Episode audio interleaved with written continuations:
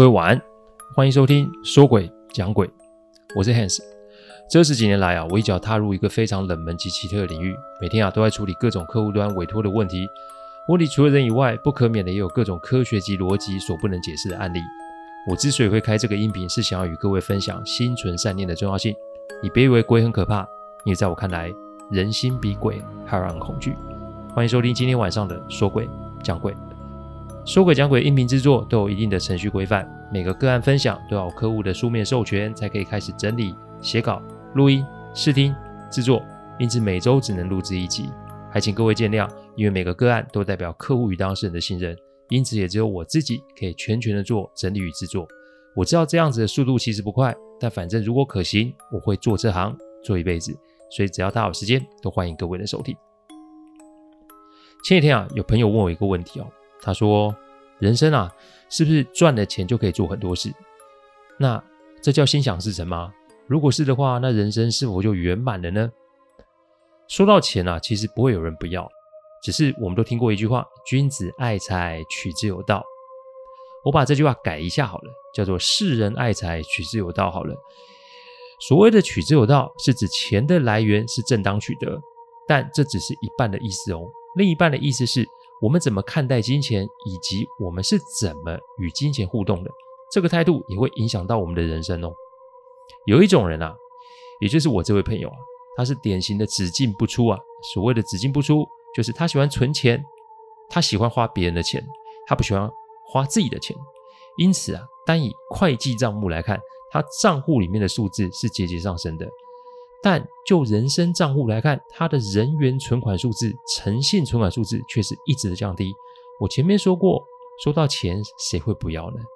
因此，当你持续性的占别人便宜，别人会是傻子看不出来吗？这里说的别人，可是包含你的亲人、你的朋友、你的同事，甚至是与你素昧平生的人。所以我笑笑跟他说：“对我来讲，我的愿望是我身边的人都可以过得平安顺心，因为唯有这样，金钱对我来说才有意义。”金钱的确是一个不可缺的工具，但金钱不适合只集中于某些人身上。资源的稀缺会催动人性中的那种恐惧感，所以我的选择是不要赚那么多钱，因为我希望多余的金钱是可以流通到别人身上的。我问啊，那个朋友啊，哎，你除了我之外，你最近有跟谁联络吗？从他沉默的回应，我就可以知道答案了。我用这个做开头，提醒各位，对人。对事对钱都应该用同一个态度。钱没了可以再赚，但人的关系丢了，那可是用买都买不回来的。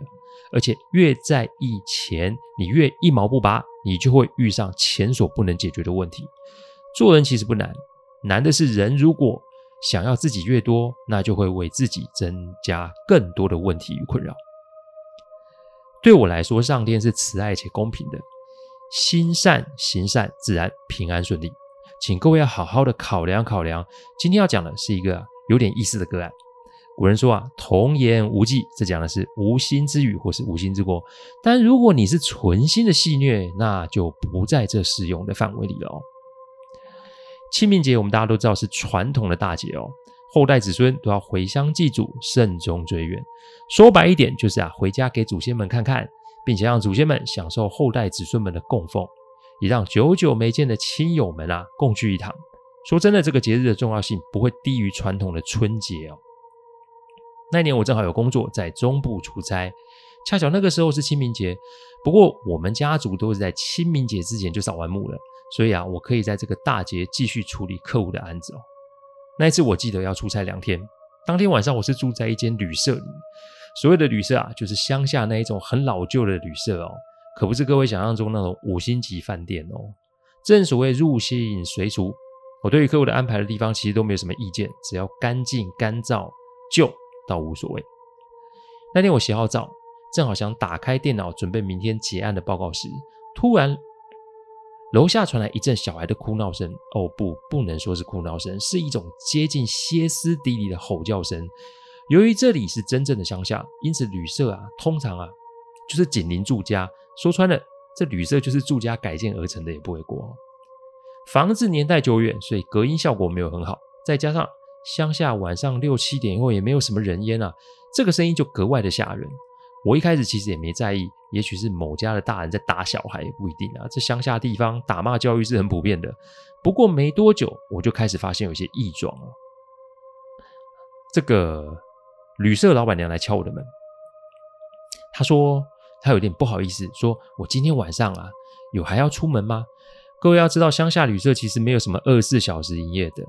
我的经验大都是九点后会关门。由于这里面没有什么 room service 的服务，所以大家都会提醒啊投诉的客人自己要准备晚上要吃、要喝、要用的东西，否则门一关那就没了哦。还好我进来之前啊有买好的东西，我就微笑点头说。哎，不用了哦。没想到老板娘接着问我说：“阿笑脸呢？今天只有你投诉，啊，可不可以下楼帮我关一下门？”诶，这倒是一个还蛮奇特的要求，但我想也许人手不够，所以才找我帮忙。我欣然答应，跟着老板娘下楼。但当我们走到大门，准备要拉下铁门的时候，我发现旅社外面的街道上多了许多的黑影，而那些黑影都是猫与狗的身影哦。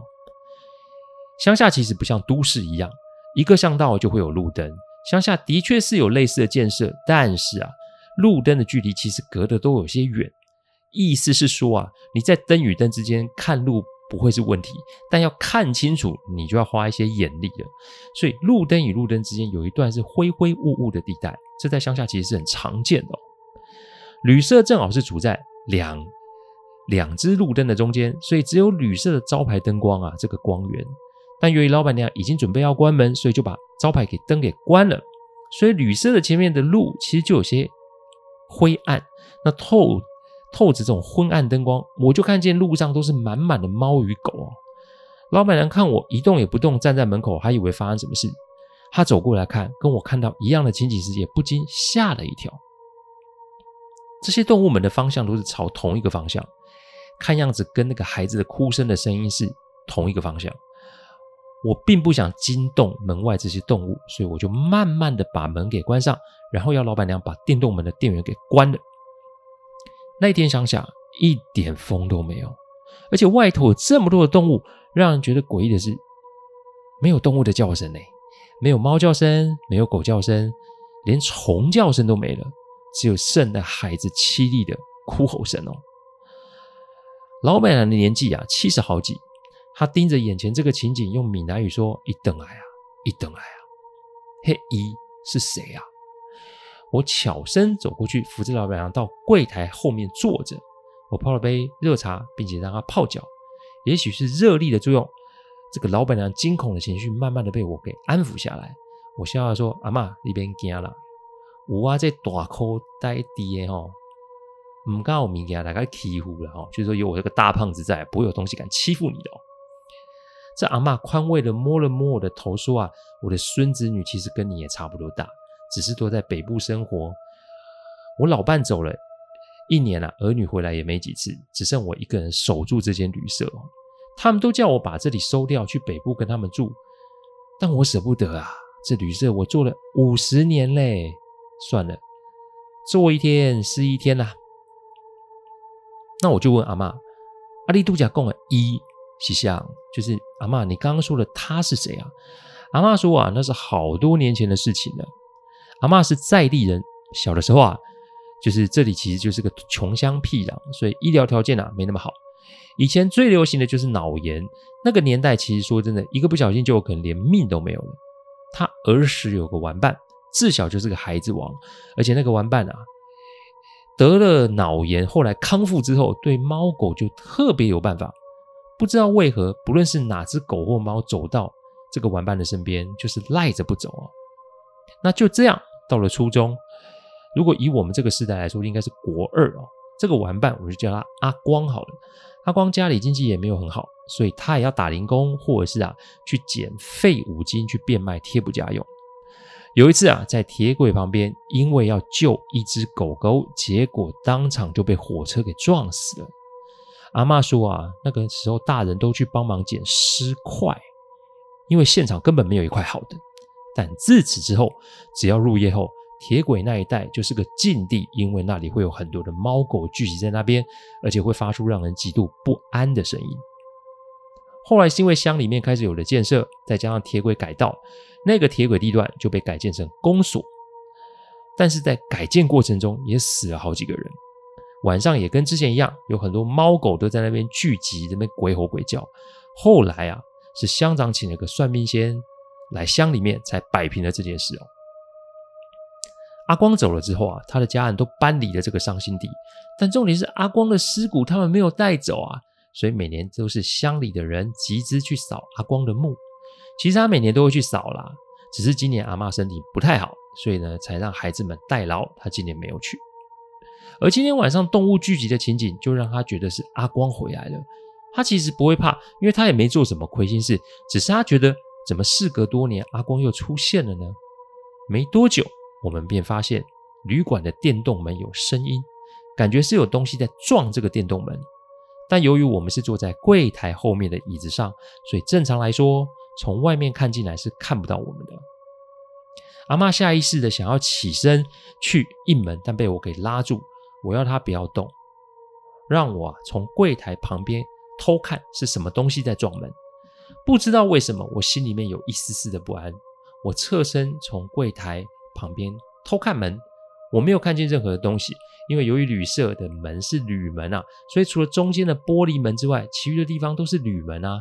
所以我在猜是不是外面的动物在撞门，因为他们的身高不够高，被铝门给挡住，所以我们这里才看不到他们的身影。我本来想要起身去看，但这个时候我的护身符开始发热了，我突然全身起了鸡皮疙瘩。我的心里面告诉我，现在千万不要起身，因为门外有一个东西。我低下身子，克制我全身的颤抖。而当我望向阿嬷，老人家已经在沙发上睡着了。不过，这个撞门的声音又开始。我侧身去看，仍是没有看见人影。但我不知道是哪来灵感，我就拿镜子反射去看旅社的门口有没有东西。不看还好，一看我差点叫出声。因为从镜子里面，我看见旅社的电动门前站着一个人，他的全身没有一块好的，嗯，应该是用支离破碎来形容，真的是一点都不为过。他不是用手敲门，因为我看不出他有没有手，他是用头在撞玻璃门。每撞一声，我都会觉得自己的心神有些浮动啊，感觉自己内在已经开始晃动了起来。不过我也觉得奇怪，就是这外面的家伙肯定不是人啊。那既然不是人，干嘛用这么笨的方法来撞门嘞？这个情景有点诡异哦，因为我的身体已经是，我身边已经是睡到打呼的阿嬷，而外面只是有一个不知名的好兄弟在用头撞门哦。这个撞击大约维系了十分钟吧，声音就没了。看来这家伙是放弃了才是。不过这个时候我就开始听到一个让我这辈子终身难忘的声音。各位一定有听过狗叫跟猫叫吧？但各位有没有听过？狗在吹狗螺与猫尖叫声混在一起的声音呢、重点是，这还是从很多猫与狗的嘴巴里面喊出来的哦。说是魔音穿脑也不为过诶。那个声音竟然让我开始有些耳鸣，让我有晕眩及耳膜刺痛的感觉哦。说白一点，我的意识已经开始有一些模糊了。但就当我快昏迷、没有意识的时候。我的护身符变得非常的烫，而让这个疼痛感把我给换了回来。这个时候，我手中突然被握了一下，我张开眼睛一看，是个老爷爷，他笑笑的盯着我，口中念念有词。没多久，我感觉我身边有一股淡淡金黄色，像是金钟罩的东西，把我阿嬷及老爷爷罩了起来。我可以百分之百确定，这老爷爷不是人吧？但我感受不到他的恶意，而且重点是从他身上传出那股。源源不断的热能让我的身体啊非常的舒服，而我的眼睛也开始沉重的闭了起来。等到我啊张开眼，已经是早上了。我躺在自己的房间的床上，阿嬷这么大力气把我扛上来哦。我下楼的时候，我看见在柜台打扫阿嬷，她盯着我点头微笑，但总觉得我们之间有一些些的陌生。我当下没有追问其他的事。只是稍作回礼，我就出门去处理客户的案子。忙了一天啊，不知道为什么，我总是想要快一点回到旅社，因为我总觉得我梦中的事情今天晚上很有可能会再发生。我还去了便利商店，把该买的东西都买好了。反正不知为何，我心中就是有一股慌张的感觉。果不其然，我晚上洗完澡，又听到隔壁的孩子那鬼吼鬼叫的声音。我先把房门打开，等着阿嬷上楼。果然，阿嬷真的上来了。她还没开口，我就说：“阿嬷，你是不是要我帮忙关大门？”阿嬷一脸惊讶的看着我说：“阿丽娜还在。”我扶着阿嬷，让阿嬷坐在我房间的椅子上，我就立马下楼把招牌的灯关了，把电动门的电源关上。其实这些动作做完了，我可以立马回二楼，但我还是蹲在柜台后面盯着门口看，我要看看外面是不是跟我昨天梦到的是一样的。孩子鬼吼鬼叫的声音越来越大了，不过二楼啊传来了阿嬷的惊叫声，我怕阿嬷出什么意外，立马冲上楼。结果我看到阿嬷用手摸着胸口，盯着窗外看。我过去看，果然看到跟昨天一样的景象，只不过比昨天更吓人。因为外面有很多的猫与狗，它们同时都盯着我们这个房间的方向，而且它们的眼睛都是呈绿色的。我这个时候还安慰阿妈说：“哎，这是反光现象啊，一边环路哦。但是拜托，这边都没有光源，哪来的反光？但这只是刚刚开始而已。旅社外面其实啊，对面是一大片的茶树。你白天来这里会觉得这边的景色，哇，真的很美哦。”茶树与茶树之间一定会有供茶农通行的小径。这小径啊，之所以会被称为小径，是因为这这个通道真的很窄哦，所以走的人啊，两侧一定会跟两边的茶树发生摩擦，而那个声音其实是很明显的。诡异的是，旅社外面站满了猫与狗，但他们没有发出任何声音。要知道，在现实世界，这是可这可能会发生这种事吗？有可能上百只的猫与狗都受了训练，然后都有办法在同一时间保持沉默吗？如果有啊，还请各位听众提供给我哦，因为我是没有这个方面的资讯的哦。安静无声的时候，听到小径那里开始有一个摩擦茶树的声音，由远至近，不吓人吗？天哪！要不是阿妈站在我房间，我真的会立马把门窗关起来哦。接着我们看到了。发出声音的那个东西是谁的？那个不就是梦中那个阿光吗？跟我昨天晚上梦到是一模一样啊！他跟昨天一样，没有手，全身烂得不像样，每走一步都要好久。反正就是那个头有点人的样子。其实我现在回想起来，他好像是哈利波特电影里面那个催狂魔一样的造型。他越往前走，那个孩子哭吼声音就越大。而那些猫与狗也开始躁动了起来，纷纷开始低声的嘶吼，好像它的到来对于这些猫狗来说是一个振奋士气的感觉。我往外望了一下，其实旅社附近都还是有住家的，但看出去好像只剩我们跟隔壁这栋房子有光源，其他房子都没有亮光。看来我们今天晚上应该是被包围了吧？不过阿嬷倒是没有我想象中的惊慌，他转过头来说：“少年呢？”你敢惊啊？我摇摇头说：“还好啦。”只见老阿妈淡淡的说：“一波花都得来了，他没办法进来。什么叫做他没办法进来？这是什么意思？”阿妈淡定的跟阿妈的淡定跟我昨天梦中的那个阿公是什么关系？那到底孩子的鬼吼跟旅旅社外面的异象有什么关系呢？这一切的一切都要等下周我们再做分享哦。谢谢大家赏光，听完后请喝杯温开水再去休息。我讲的不是什么乡野奇谈，我讲的是真实发生的案例。最希望的是劝大家心存善念，祝各位有个好梦。